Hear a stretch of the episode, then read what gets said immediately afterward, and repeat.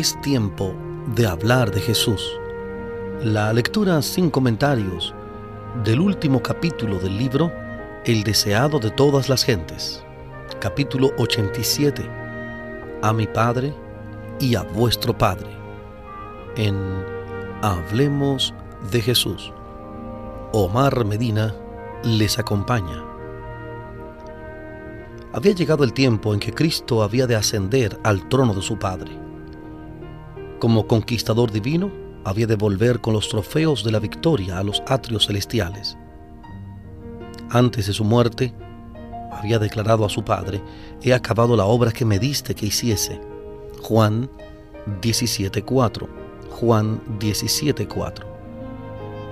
Después de su resurrección, se demoró por un tiempo en la tierra, a fin de que sus discípulos pudiesen familiarizarse con él en su cuerpo resucitado y glorioso. Ahora estaba listo para la despedida. Había demostrado el hecho de que era un Salvador vivo. Sus discípulos no necesitaban ya asociarle en sus pensamientos con la tumba, podían pensar en él como glorificado delante del universo celestial. Como lugar de su ascensión, Jesús eligió el sitio con tanta frecuencia santificado por su presencia mientras moraba entre los hombres. Ni el monte de Sión, sitio de la ciudad de David, ni el monte Moria, sitio del templo, había de ser así honrado. Allí Cristo había sido burlado y rechazado. Allí las ondas de la misericordia que volvían aún con fuerza siempre mayor, habían sido rechazadas por corazones tan duros como una roca.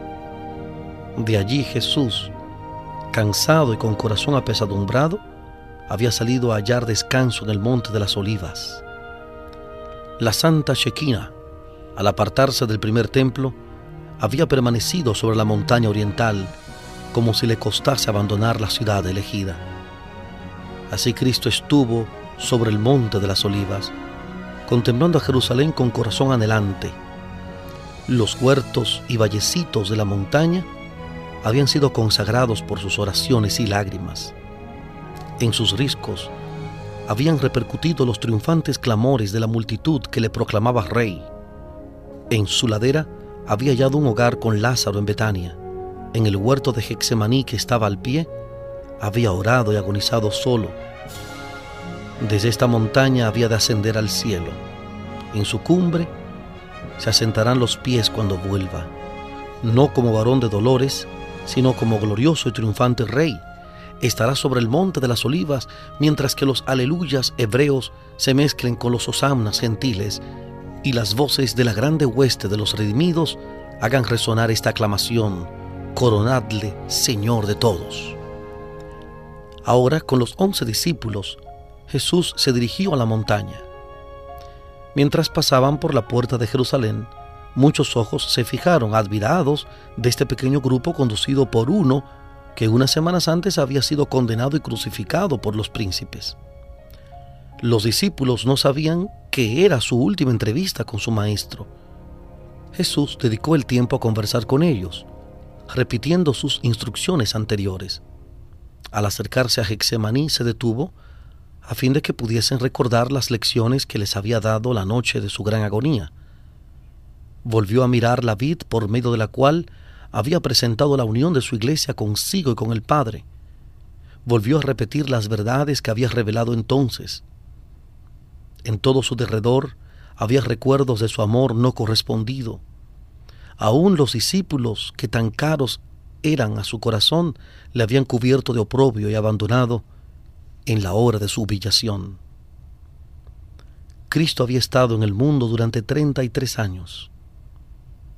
Había soportado sus escarnios, insultos y burlas. Había sido rechazado y crucificado.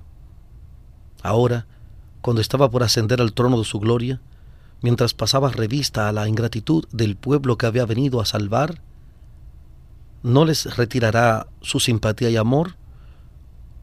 ¿No se concentrarán sus afectos en aquel reino donde se la aprecia, donde los ángeles sin pecado esperan para cumplir sus órdenes? No. Su promesa a los amados, a quienes deja en la tierra, es, yo estoy con vosotros todos los días hasta el fin del mundo. Mateo 28, 20. Mateo 28, 20. Al llegar al monte de las olivas, Jesús condujo al grupo a través de la cumbre hasta llegar cerca de Betania. Allí se detuvo y los discípulos le rodearon. Rayos de luz parecían irradiar de su semblante mientras los miraba con amor. No los reprendió por sus faltas y fracasos.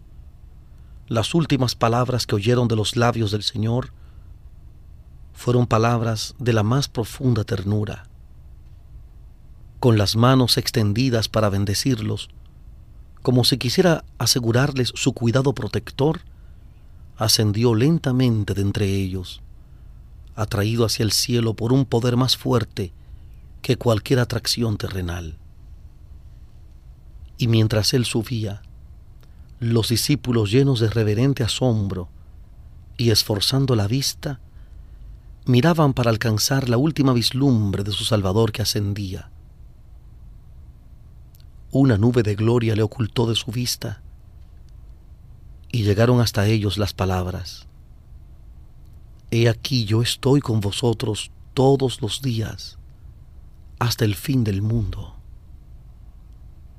Mientras la nube formada por un carro de ángeles le recibía. Al mismo tiempo, flotaban hasta ellos los más dulces y gozosos acordes del coro celestial. Mientras los discípulos estaban todavía mirando hacia arriba, se dirigieron a ellos unas voces que parecían como la música más melodiosa. Se dieron vuelta y vieron a dos ángeles en forma de hombres que les hablaron diciendo, Varones Galileos, ¿qué estáis mirando al cielo? Este mismo Jesús que ha sido tomado desde vosotros arriba en el cielo, así vendrá como la habéis visto ir al cielo. Estos ángeles pertenecían al grupo que había estado esperando en una nube resplandeciente para escoltar a Jesús hasta su hogar celestial. Eran los más exaltados de la hueste angélica, los dos que habían ido a la tumba en ocasión de la resurrección de Cristo y habían estado con él durante toda su vida en la tierra. Todo el cielo había esperado con impaciencia el fin de la estada de Jesús en un mundo afligido por la maldición del pecado.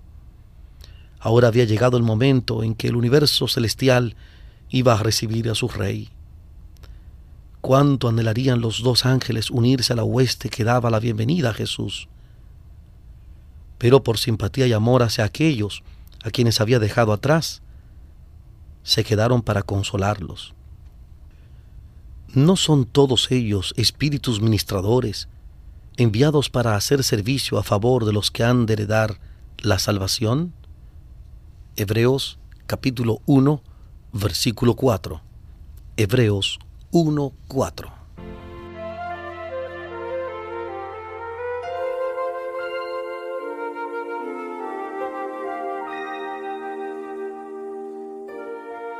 Estamos presentando la lectura sin comentarios del capítulo 87, último capítulo del libro El deseado de todas las gentes a mi Padre y a vuestro Padre en Hablemos de Jesús.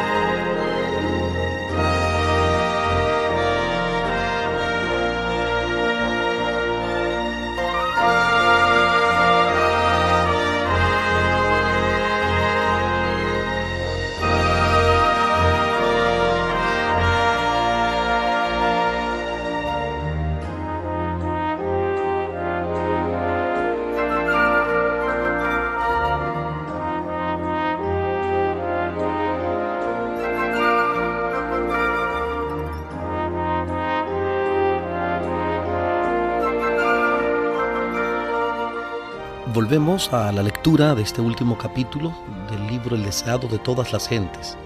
Capítulo 87. A mi Padre y a vuestro Padre. En Hablemos de Jesús.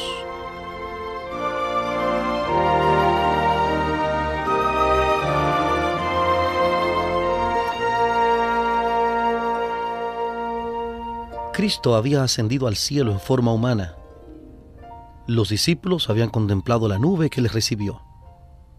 El mismo Jesús que había andado, hablado y orado con ellos, que había quebrado el pan con ellos, que había estado con ellos en sus barcos sobre el lago, y que ese mismo día había subido con ellos hasta la cumbre del monte de las olivas, el mismo Jesús había ido a participar del trono de su Padre. Y los ángeles les habían asegurado que este mismo Jesús a quien habían visto subir al cielo, vendría otra vez, como había ascendido. Vendrá con las nubes y todo ojo le verá. El mismo Señor con aclamación, con voz de arcángel, con trompeta de Dios, descenderá del cielo y los muertos en Cristo resucitarán. Cuando el Hijo del Hombre venga en su gloria y todos los santos ángeles con él, entonces se sentará sobre el trono de su gloria. Apocalipsis 1.7, Primera de Tesalonicenses 4.16 y Mateo 25.31. Apocalipsis 1.7, Primera de Tesalonicenses 4.16 y Mateo 25.31. Así se cumplirá la promesa que el Señor hizo a sus discípulos. Y si me fuere y os aparejare lugar, vendré otra vez y os tomaré a mí mismo, para que donde yo estoy, vosotros también estéis. Juan 14.3. Juan 14.3. Bien podían los discípulos regocijarse en la esperanza del regreso de su Señor. Cuando los discípulos volvieron a Jerusalén, la gente los miraba con asombro. Después del enjuiciamiento y la crucifixión de Cristo, se había pensado que se mostrarían abatidos y avergonzados. Sus enemigos esperaban ver en su rostro una expresión de pesar y derrota. En vez de eso, había solamente alegría y triunfo. Sus rostros brillaban con una felicidad que no era terrenal. No lloraban por sus esperanzas frustradas, sino que estaban llenos de alabanza y agradecimiento a Dios. Con regocijo contaban la maravillosa historia de la resurrección de Cristo y su ascensión al cielo. Y muchos recibían su testimonio. Los discípulos ya no desconfiaban de lo futuro. Sabían que Jesús estaba en el cielo y que su simpatía seguía acompañándolos. Sabían que tenían un amigo cerca del trono de Dios y anhelaban presentar sus peticiones al Padre en el nombre de Jesús. Con solemne reverencia se postraba en oración repitiendo la garantía todo cuanto pidiereis al Padre en mi nombre, os lo dará. Hasta ahora nada habéis pedido en mi nombre. Pedid y recibiréis, para que vuestro gozo sea cumplido. Juan capítulo 16, versículos 23 y 24. Juan 16, 23 y 24. Extendían siempre más alto la mano de la fe con el poderoso argumento Cristo es el que murió, más aún el que también resucitó, quien además está a la diestra de Dios, el que también intercede por nosotros. Romanos 8:34. Romanos 8:34. Y el día de Pentecostés les trajo la plenitud del gozo con la presencia del Consolador, así como Cristo lo había prometido.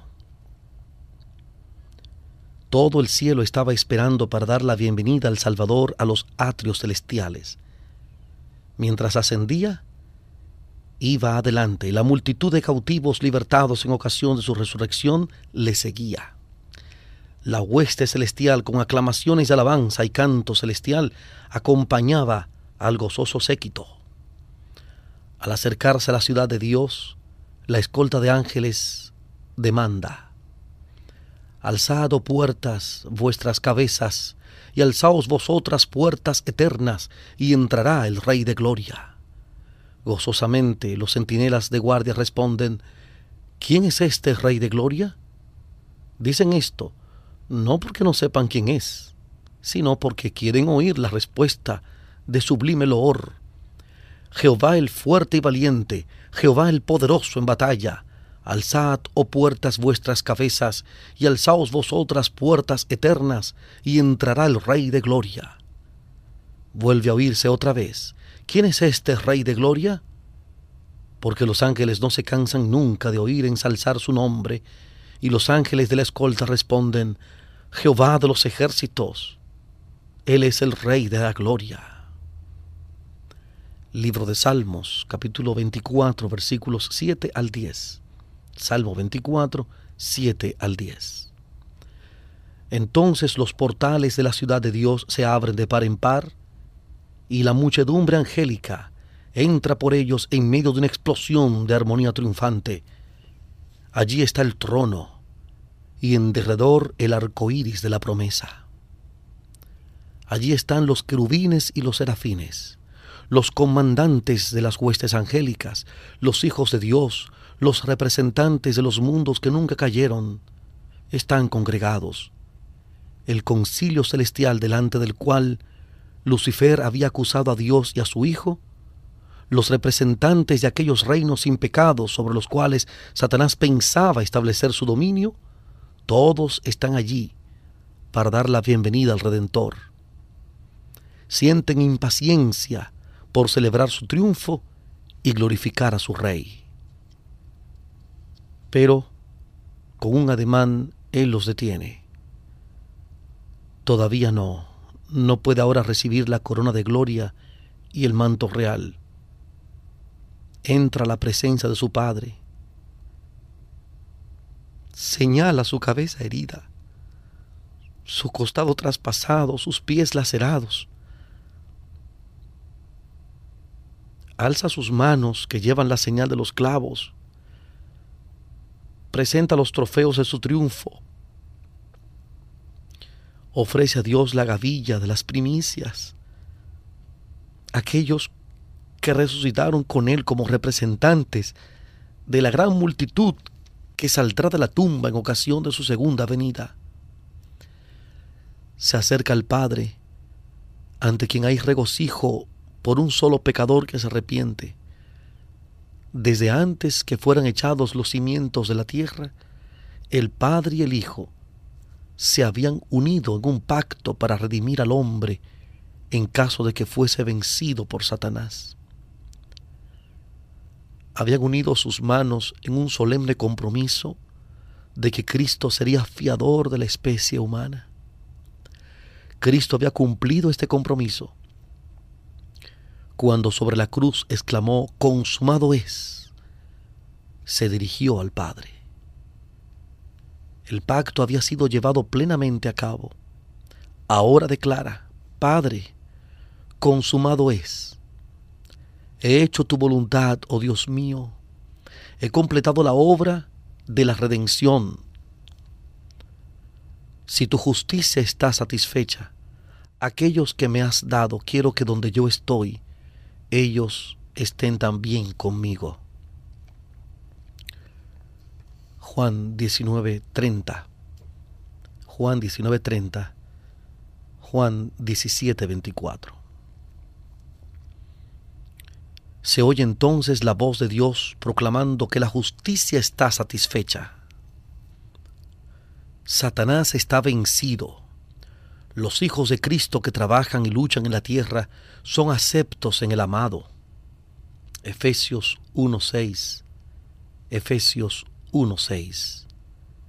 Delante de los ángeles celestiales y los representantes de los mundos que no cayeron, son declarados justificados. Donde Él esté, allí estará su iglesia. La misericordia y la verdad se encontraron, la justicia y la paz se besaron Salmo 85.10. Salmo 85.10. Los brazos del Padre rodean a su Hijo y se da la orden. Adórenlo todos los ángeles de Dios. Hebreos 1.6. Hebreos 1.6. Con gozo inefable, los principados y las potestades reconocen la supremacía del príncipe de la vida. La hueste angélica se postra delante de él, mientras que el alegre clamor llena todos los atrios del cielo. Digno es el Cordero que ha sido inmolado de recibir el poder y la riqueza y la sabiduría y la fortaleza y la honra y la gloria y la bendición. Apocalipsis 5.12 Apocalipsis 5:12. Los cantos de triunfo se mezclan con la música de las arpas angélicas hasta que el cielo parece rebosar de gozo y alabanza. El amor ha vencido. Lo que estaba perdido se ha hallado. El cielo repercute con voces que en armoniosos acentos proclaman bendición y honra y gloria y dominio al que está sentado sobre el trono y al Cordero por los siglos de los siglos. Apocalipsis 5.13. Apocalipsis 5.13. Desde aquella escena de gozo celestial nos llega a la tierra el eco de las palabras admirables de Cristo. Subo a mi Padre y a vuestro Padre, a mi Dios y a vuestro Dios. Juan 20:17. Juan 20:17. La familia del cielo y la familia de la tierra son una nuestro Señor ascendió para nuestro bien y para nuestro bien vive. Y como bien dice Hebreos 7:25, Hebreos 7:25, por lo cual puede también salvar eternamente a los que por Él se allegan a Dios, viviendo siempre para interceder por ellos.